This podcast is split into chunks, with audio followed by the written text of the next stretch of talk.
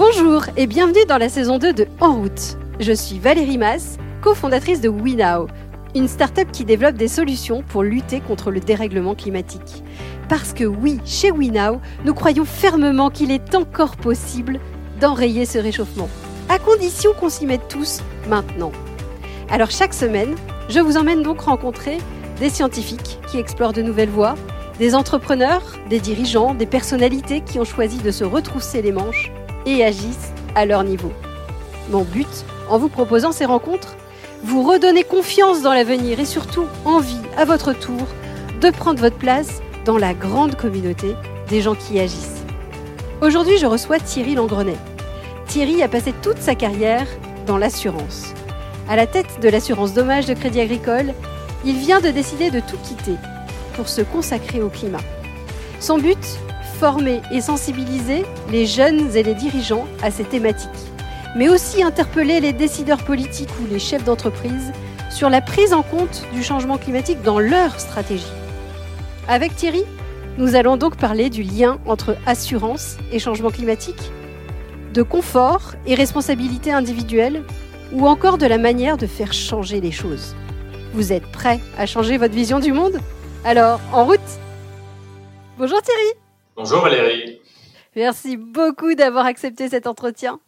Alors Thierry, vous vous définissez comme un assureur pur jus. Vous avez d'ailleurs travaillé 35 ans dans l'assurance. Vous le savez, sur ce podcast, on parle de climat. Quel est le lien entre l'assurance et le climat? Y en a-t-il un et quel est-il? Il y en a évidemment plusieurs. Lorsque on est assureur de biens et de responsabilités, on a euh, sous les yeux le tableau de l'évolution des risques liés au changement climatique. Et je vous donne euh, au moins trois illustrations. Hein. On a euh, les, risques liés aux vagues submersives pour les villes côtières. On a euh, le tableau de la sécheresse qui impacte euh, très lourdement à la fois les particuliers et à la fois les exploitants agricoles, tout spécialement. Et on a le tableau des, orages convectifs et des orages de grêle qui euh, périodiquement euh, impactent les cultures, donc les exploitants agricoles, et aussi les particuliers, puisque euh, votre voiture, votre maison peut être lourdement impactée par ces orages. Ce sont d'ailleurs les trois phénomènes extrêmes que les assureurs anticipent en plus forte aggravation sur les décennies à venir. Donc ça, c'est le premier volet, la partie protection euh, des biens. La deuxième dimension, bien sûr, c'est celle des investissements. Un assureur, qu'il s'agisse d'assureur vie ou d'assureur dommage, de protection, c'est euh, une institution qui perçoit des primes avant de les reverser, soit sous forme de euh, capitaux constitués d'épargne pour l'assurance vie, soit sous forme de règlement de sinistre pour l'assurance dommage. Donc c'est évidemment euh, quelqu'un qui gère des masses d'actifs euh, considérables et qui peut, par ses décisions d'investir, orienter vers telle ou telle entreprise, vers telles ou telles, pratiques, et qui peut donc influencer les évolutions de l'économie en direction de ces pratiques vertueuses que vous connaissez. Comment vous voyez évoluer ce sujet euh, du climat et quel est l'impact d'un point de vue business pour un assureur? Deux impacts euh, très significatifs qu'un assureur a l'obligation de modéliser. Le premier impact, c'est en moyenne, tout ça, combien ça va coûter. Et je dis bien en moyenne, en prenant un, une expérience de 10 ans, euh, quel est le niveau des sinistres? Qui sera remboursé au client, que ce soit pour la voiture, pour la maison, pour l'exploitation agricole, pour l'exploitation professionnelle, etc. Et cette moyenne, on le voit aujourd'hui, elle évolue. Euh, je vous donne juste un exemple. Hein. Euh, en matière agricole, la floraison est bien plus précoce. Ce qui veut dire que lorsqu'un gel intervient euh, pendant euh, la semaine des Saintes Glaces, par exemple, la floraison a déjà démarré, les cultures sont plus vulnérables, et du coup, le coût moyen a, a quelque part explosé. Le deuxième impact qui euh, touche les assureurs et qui exige un effort de leur part, c'est celui euh, des pics. Quels sont les maxima de ces événements extrêmes euh, qui peuvent impacter demain non seulement les clients, mais aussi l'entreprise et sa solidité? Si les événements extrêmes ont la fâcheuse tendance à augmenter, eh bien cela peut remettre en cause la suffisance de fonds propres de l'assureur pour faire face aux engagements qu'il a vis-à-vis de l'ensemble de ses clients. Et, euh, et donc, les assureurs ont l'obligation en permanence de monitorer, donc de modéliser à la fois la moyenne de ces événements climatiques, mais aussi le pire du pire.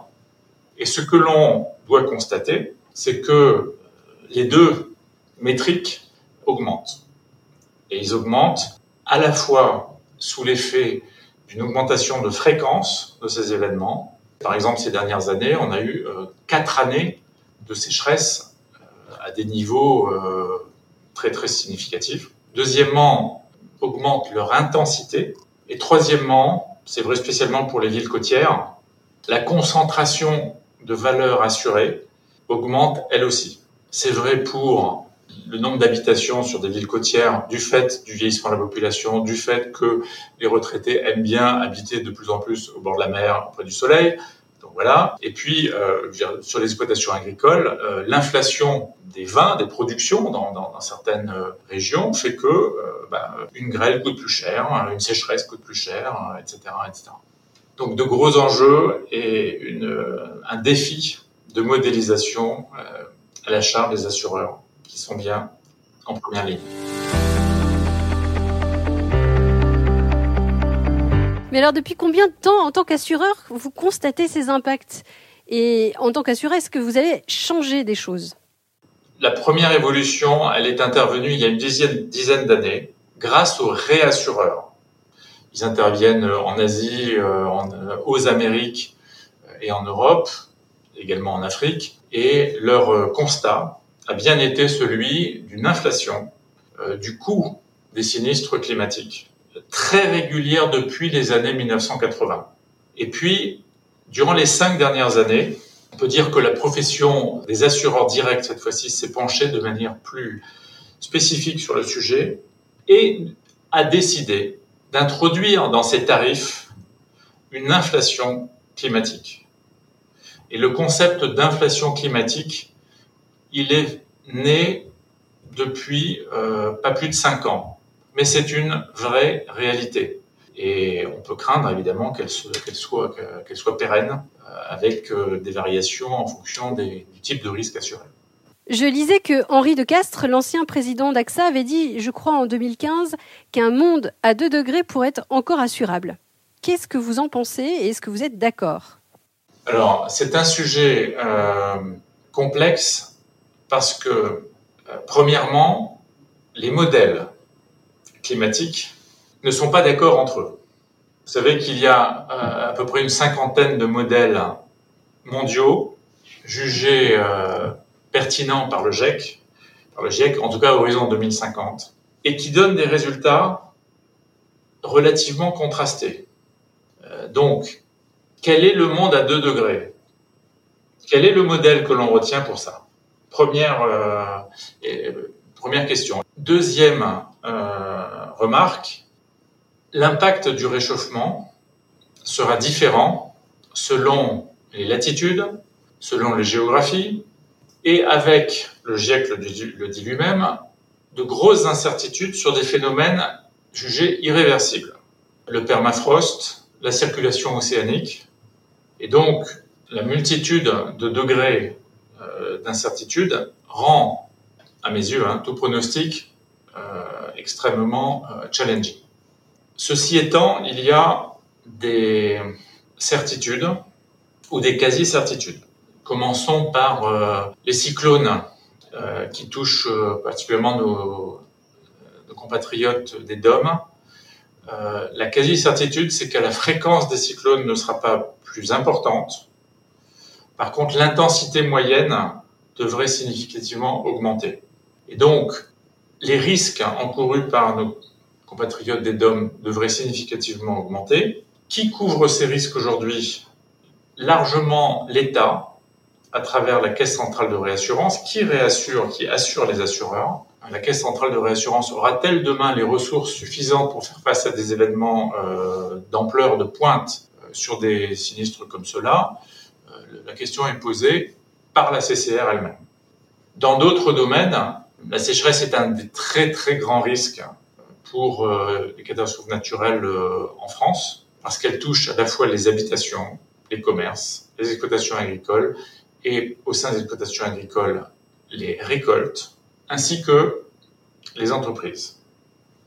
Et ce cumul d'expositions sur la sécheresse euh, peut là aussi rendre le dispositif plus fragile, et, du coup l'assurance euh, plus coûteuse. Et donc, euh, rien n'est jamais inassurable. C'est toujours une question de prix. Là où ça devient inassurable, c'est quand le prix de l'assurance n'entre plus dans le prix de vente d'un bien ou d'un service. N'entre plus parce que la pression concurrentielle est telle que le marché impose un, plafond et euh, le prix de revient devient tellement important avec la charge climatique que ce plafond est dépassé. Voilà. Et, on peut considérer qu'il y a euh, aujourd'hui, notamment dans, dans certaines, euh, enfin, certaines euh, exploitations agricoles, et je peux, citer des, enfin, à la fois l'élevage qui est exposé aux sécheresses et à la fois l'arboriculture qui est exposée à la grêle, un sujet de soutenabilité économique du coût de l'assurance compte tenu des énormes pressions liées à la mondialisation et au, prix de ces matières de cette production agricole sur les marchés. On peut également citer, euh, bien sûr, des entreprises qui se trouveraient euh, soit dans des zones euh, à, à, intensification forte des événements naturels, pour tour méditerranéen par exemple, ou bien à proximité de zones qui deviendront beaucoup plus souvent inondables, etc. Euh, de là en tirer une généralité, les risques resteront très différenciés selon les géographies, selon les activités, selon les, domaines euh, d'assurance, selon les pays. Et, donc, euh, je, ne crois pas qu'on puisse tirer de généralité. Par contre, l'accès à l'assurance peut devenir plus difficile, effectivement, sur certaines géographies et pour certaines activités. Et alors, à titre personnel, j'imagine que vous n'êtes pas tombé dans les sujets du climat quand vous étiez tout petit. Qu'est-ce qui vous a amené à vous intéresser à ces sujets? D'abord, euh, comme je disais tout à l'heure, une entreprise d'assurance est confrontée euh, à cette inflation climatique, ce qui m'a incité à me perfectionner en climatologie et à suivre des formations spécifiques dans ce domaine. Et lorsqu'on suit une formation en climatologie, je peux vous dire qu'on n'en sort pas indemne. Jamais. Et puis on a aussi cette période euh, historique dans laquelle le GIEC nous éclaire en nous disant mais euh, voilà, vous avez 20 à 30 ans pour faire basculer le monde du côté euh, bleu, si je puis dire, ou du côté rouge. Et là, je pense que rarement on a eu une responsabilité historique aussi euh, énorme. Et à partir de, là, euh, se pose la question de la responsabilité personnelle. Et, et, et donc, euh, ma décision a été de, de lâcher mon activité traditionnelle et de me consacrer à 100% et peut-être plus à cette euh, grande dimension.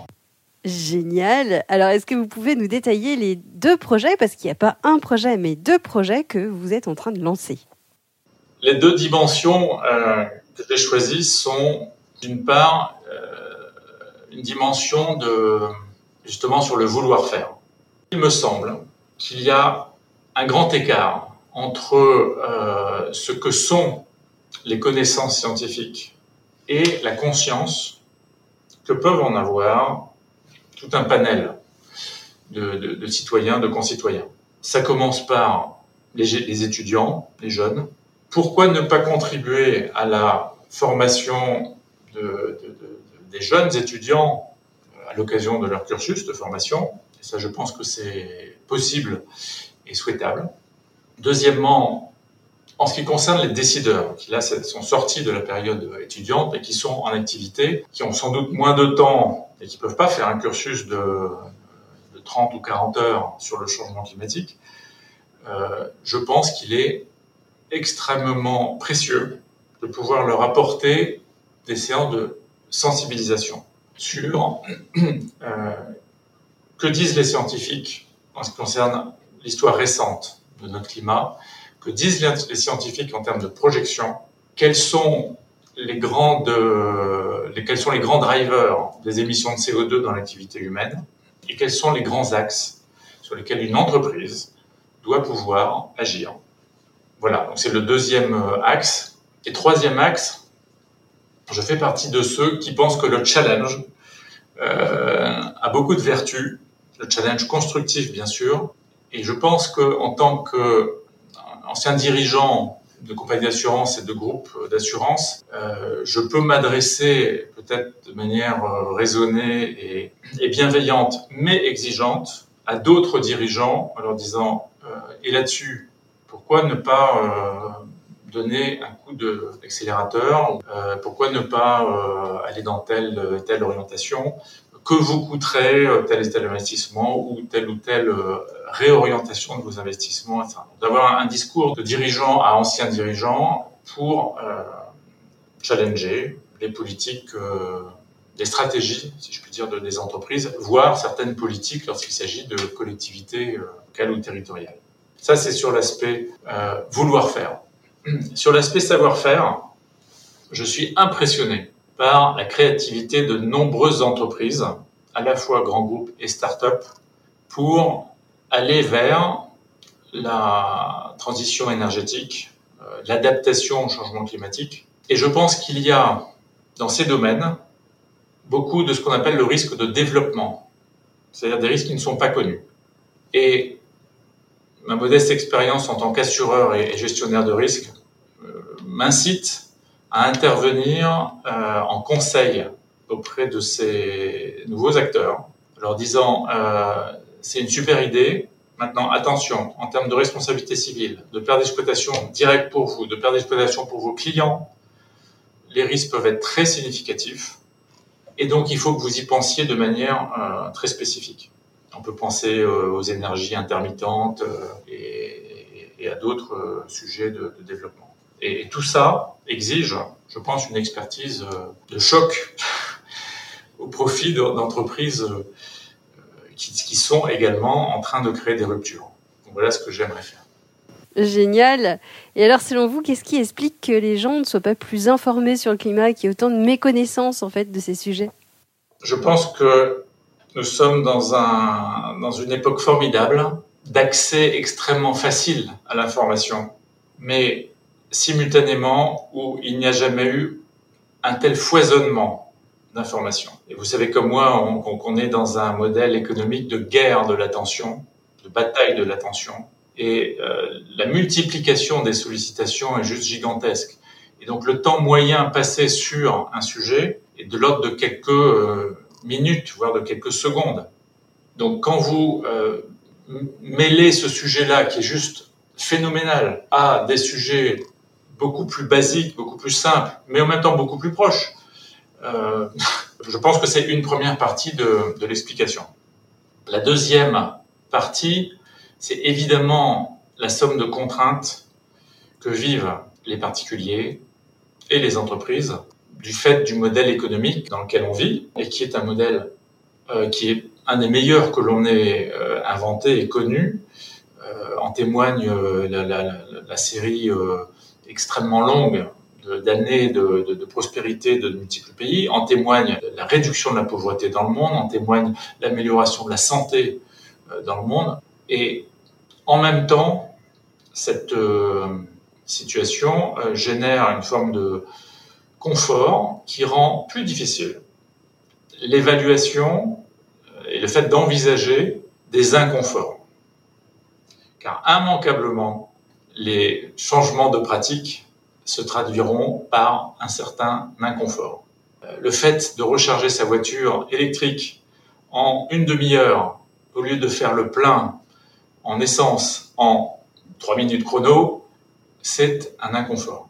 Le fait de devoir euh, surinvestir pour isoler sa maison ou son appartement, c'est un autre inconfort. Le fait de réduire sa mobilité en avion ou même en voiture pour choisir plutôt le train ou le vélo, par tout temps, ça n'est pas un énorme confort, etc., etc. Sommes-nous, dans une époque qui incite à l'inconfort?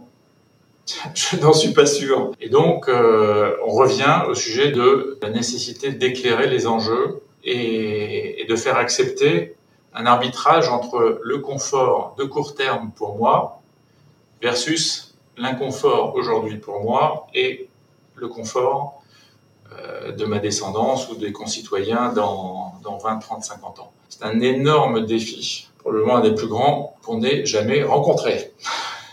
Et vous parliez des particuliers, mais les entreprises, elles aussi, ont un rôle considérable à jouer. Alors, je m'adresse euh, à l'ancien dirigeant que vous étiez. Qu'est-ce que vous auriez aimé entendre? Qu'est-ce que vous aurait été utile pour vous aider à faire avancer?